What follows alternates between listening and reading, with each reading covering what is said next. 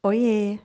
Meu nome é Camila Branquinho e eu te convido a tomar a sua Pílula de Organização, o nosso podcast semanal, onde a gente vai refletir um pouquinho sobre o mundo de organização, da organização, perdão, e os benefícios que ela pode trazer para a gente. No, no nosso, na nossa conversa de hoje, eu queria trazer um tema que é muito falado, principalmente para você que trabalha em escritório e empresa, que é produtividade. Cuidado com a produtividade. Como assim, Camila?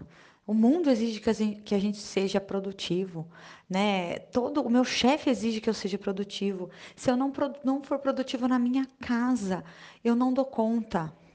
Eu sei de tudo isso, gente.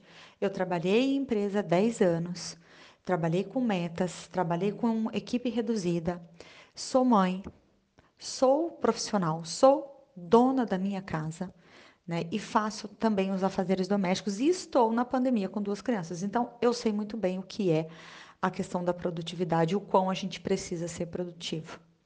Mas o que eu quero trazer aqui, a reflexão que eu quero propor aqui para vocês é até quando e até que ponto essa produtividade faz sentido e faz bem para a gente.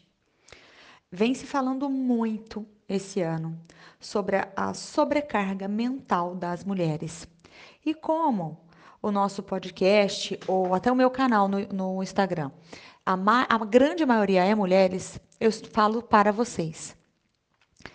Ah, nós assumimos, ah, nós, nós conseguimos muita coisa, né? É, profissionalmente, é, em matérias de direito, mas a gente ainda não é vitoriosa, porque a gente precisa fazer a outra parte que a gente fazia, né? A casa, o cuidado, ainda na maior parte dos casos ainda é de responsabilidade da mulher. OK? Então, por isso, a gente tem que tomar cuidado sim com essa produtividade para a gente não ter uma doença, para a gente não se estressar demais né, mais do que o normal, na maioria das vezes, para a gente conseguir respirar e ter uma vida feliz e mais plena. O mundo da organização, ele traz para você uma proposta de ganho de tempo, né? De uma vida mais tranquila, de conseguir é, fazer os seus afazeres ou organizar a sua casa de forma que te sobre tempo. E o que, que a gente faz com esse tempo? nós mulheres enfiamos mais 369 atividades nesse tempo. É isso que a gente faz. E eu estou falando isso como mulher, tá? Que a minha, a minha rotina também é uma loucura.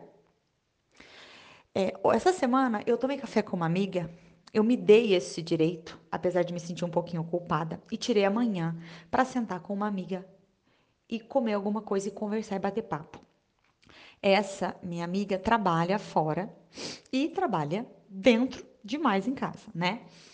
E ela falou para mim que ela tem um colega de trabalho um homem e eu não tô aqui para, é, enfim, ficar, sabe, metendo pau em homem. Mas ela tem um, um colega de trabalho um homem que não é casado, que ainda vive com a mãe e que produz 20 vezes menos que ela menos que ela, vocês entenderam?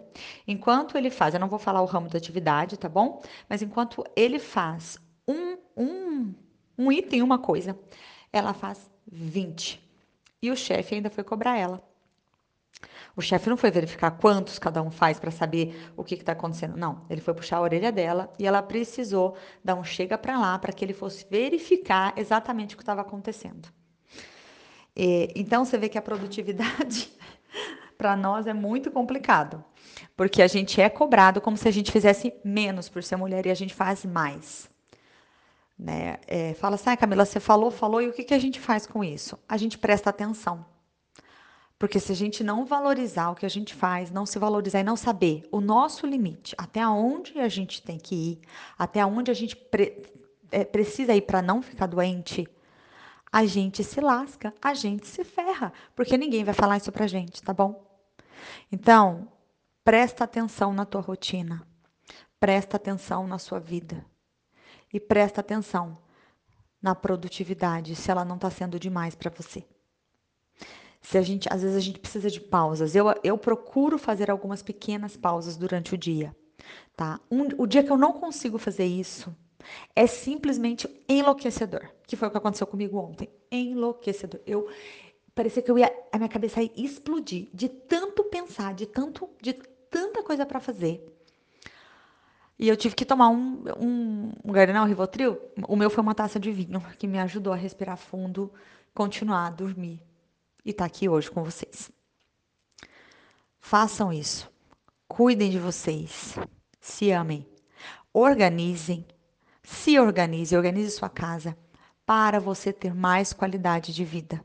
Não para você ralar ainda mais e fazer mais coisa. Tá bom? Essa foi a reflexão de hoje. Um grande beijo e boa semana.